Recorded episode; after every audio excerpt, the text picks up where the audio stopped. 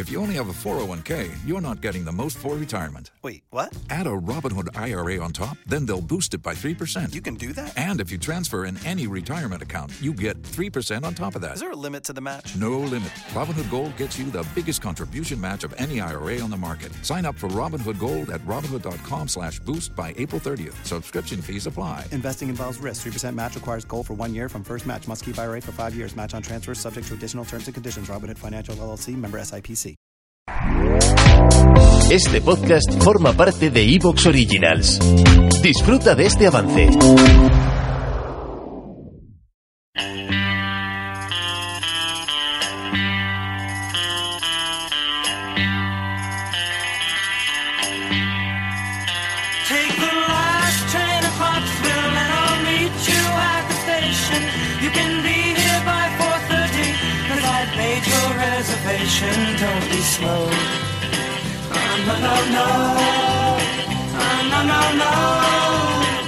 Hola, ¿qué tal? Muy buenas, bienvenidos a un nuevo podcast de Sobremesa NBA, bienvenidos a un nuevo podcast de Hablando de NBA. Como siempre, tengo el placer y tenía muchas ganas, Alex, de volver a grabar contigo. Muy buenas, muy buenas, Javi, muy buenas a todos. Eh, pues sí, sí, pues hemos estado un mesecito y pico, pero bueno, hombre, ahora es verano, se baja un poquito también el ritmo, ¿no? Es normal. No solo de NBA vive el hombre. Exacto, venía una época de desconexión, ¿no? Además, eh, yo creo que si, si pasaba, vamos a ir repasando ahora todo lo que ha ido pasando en este tiempo, ¿no? Pero eh, si hacíamos esa, quitando esa consideración, ¿no? De los traspasos que hubo de pronto en esa semana loca y los primeros días de agencia libre, realmente también podríamos decir que llevamos como 20 días, 25 días de NBA muy tranquila. O sea, es periodo de desconexión incluso con las locuras estas que se han formado, que también yo creo que es algo de lo que tenemos que hablar, con lo de Wemby- Wembayama, el draft, ¿no? El debut en la Summer League y toda esta historia.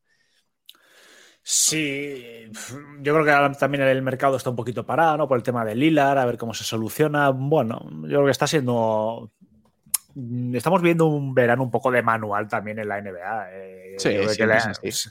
sí, o sea, el draft es, eh, genera mucha expectación, evidentemente. Los primeros días de mercado siempre hay movimiento, tal, pero después siempre hay un bajón. Insisto, el tema de Lilar está ahí, que no sabemos por dónde va a salir. A lo mejor cuando acabe ese culebrón vemos algún movimiento secundario y tal.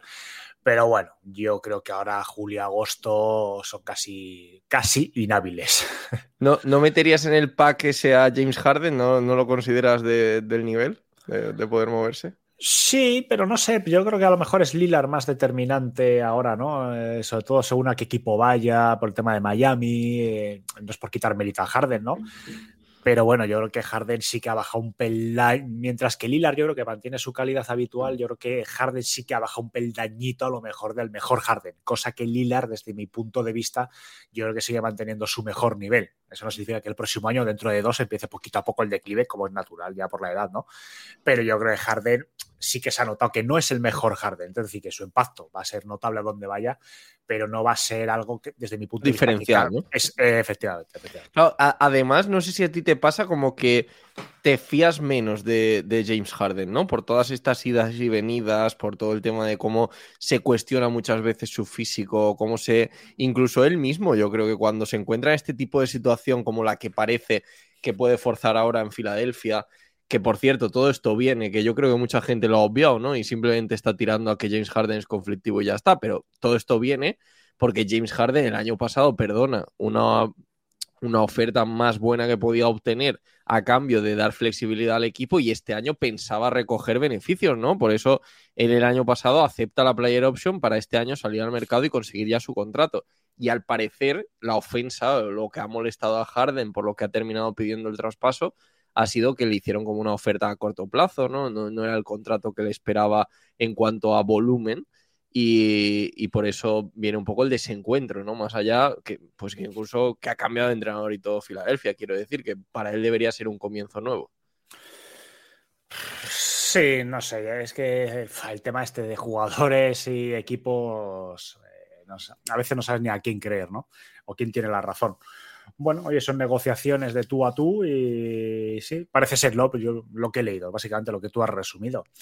Parece ser que él esperaba pues es un multianual con un volumen importante de dinero y al final pues bueno, yo creo que hay cierta desconfianza hacia él hacia, dentro de Filadelfia, que yo creo que es algo que le puede pasar a, a gran parte de los equipos de la NBA, tener una desconfianza eh, y además que yo creo Incluso que se... atarse a él, ¿no? Porque como también Joel Embiid ha empezado a hacer comentarios y tal, yo creo que es imposible que tú estando como general manager de un equipo así, con una estabilidad que parece totalmente cuestionada, vayas a ofrecer a un tío un contrato como lo podrían hacer, no sé, un, unos Warriors, ¿no? Que, siempre están ahí con lo de la piña y tal, y dice, mira, yo sé que esto va a llegar hasta el final, ¿no? Igual que ahora han decidido, por ejemplo, llegar hasta el final con eh, Green, Stephen Curry y Clay Thompson, con lo que sea que eso vaya a ser, con Chris Paul, con lo que sea que vaya a ser geriátrico, pero van a llegar hasta el final. Eh, lo han decidido así y, y es totalmente loable y, y creo que también, pues, eso que criticamos muchas veces de,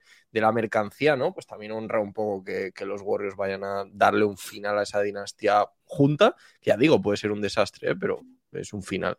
Hmm.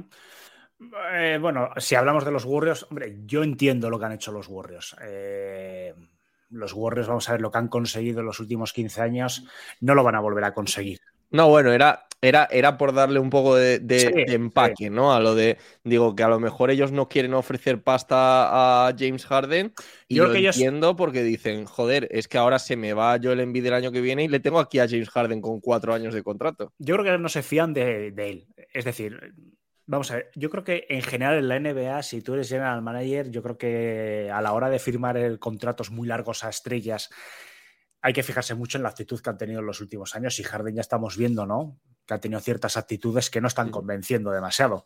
Filtraciones de que se quería volver a, a Rockets o que Rockets le estaba pidiendo. Bueno, parece que había una simbiosis ¿no? entre ambas partes. Eh, bueno, y no se quieren arriesgar con él. Y, y, yo lo puedo entender. Si Harden tuviese a lo mejor otro perfil, pues lo hubiesen dicho, mira, oye, te, también, y lo que te digo también, ¿no? Eh, Harden es un jugador que ha bajado su rendimiento, ha bajado, fíjate, de 30 puntos que tenía más o menos de media en sus años buenos de, de, Rockets a 20. Su rol, evidentemente, es diferente. Claro, ¿no? de, la... de, vez en cuando me, me, pregunto eso, ¿no? ¿Cuánto podría dar de verdad en, en un rol que muchas veces, sinceramente, Alex, yo no sé si estás conmigo, pero no me parece que este rol sea el que los Sixers le están pidiendo ni siquiera. O sea, me parece que es algo como que James Harden ha asumido que quiere jugar así en, en Filadelfia, que no quiere asumir tanto, tanto tiro, que no quiere tener tanta mm, importancia en ataque, viendo pero, los partidos. ¿eh? Pero Harden, vamos a ver, la situación de Harden en los Sixers es la situación de todos los equipos que se están intentando montar en la NBA ahora mismo a base de, de picotear estrellas por donde sean tú no te has dado cuenta de que sí que, vamos a ver, tú coges a tres estrellas, te montas un B3 y vas a llegar a playoff, a no ser que haya alguna lesión o alguna historia. Pero siempre tienen historias de estas, porque no, no casan muchas veces los jugadores. ¿eh? Hay, un, hay un mantra que dice mucha gente que se dedica a hablar de la NBA, y es que las estrellas y los grandes jugadores siempre se entienden. Yo no estoy totalmente de acuerdo con ello porque las estrellas todas tienen su ego y en una lucha de egos muchas veces en un quinteto puede. Otra cosa es cuando son jugadores que balocentísticamente se han criado juntos, tú mismo has puesto antes el ejemplo de Warriors, por ejemplo Clay Thompson y Stephen Curry, jugadores que te llegan jovencitos a la NBA y se van forjando poco a poco.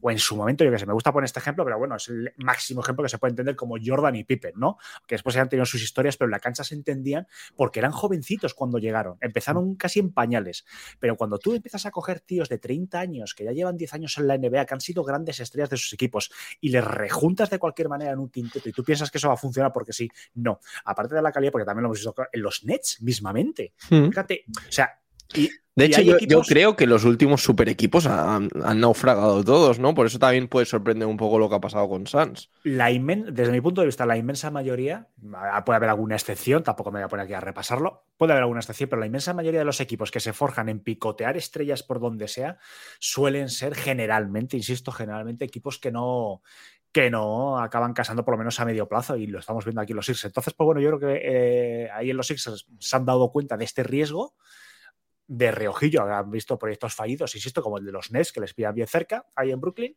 y dirán, bueno, te ofrecemos un contrato a corto plazo porque yo no sé. O sea, si tú estás convencido de lo que te va a aportar Harden en el vestuario, en química, a lo mejor no te fijas tanto en la estadística de su rendimiento y dices, coño, yo quiero a Harden porque, bueno, es un tío que te puede ofrecer tiro, es un tío con una veteranía importante, experto en playoff, etc. No todo lo que es Harden. Vale, pues mira, te ofrezco, yo qué sé, eh, un 3 por no sé qué, un 4 por no sé qué, y te quedas, quédate aquí, aunque me des 20 puntos por partido o 17, me da igual, pero me estás ofreciendo esto. Pero tú cuando no te fías de sus actitudes, de esa química en el equipo, piensas que a lo mejor este año si no se marcha es porque no puede, a lo mejor el próximo se larga, no te vas a meter en demasiada historia. Y insisto, estos como todo el mundo tiene que entender, son opiniones desde fuera, pero yo creo que por ahí posiblemente se pueda acercar o, puede ser la motivación de, este, de, que no le hayan ofrecido lo que les pensaba. ¿Y, qué te parece el tema de Damian Lillard? ¿no? Que me decías antes que, te parece como la gran estrella, el gran jugador que hay ahora mismo en el mercado, que incluso estaría bloqueando otros movimientos. Eh, se ha hablado muchísimo, ¿no? Porque lo de Damian Lillard al final era un poco también como uno de esos últimos resistentes, ¿no? De, decir es un jugador de, one team, de toda la vida en el mismo equipo, de no haber pedido nunca el traspaso. Siempre ha habido muchos comentarios acerca también de cómo le han rodeado los Blazers y si podían haberlo hecho mejor o peor. Empezó el verano diciendo que iba a esperar a la agencia libre, o eso filtró la prensa, y finalmente. ¿Te está gustando lo que escuchas?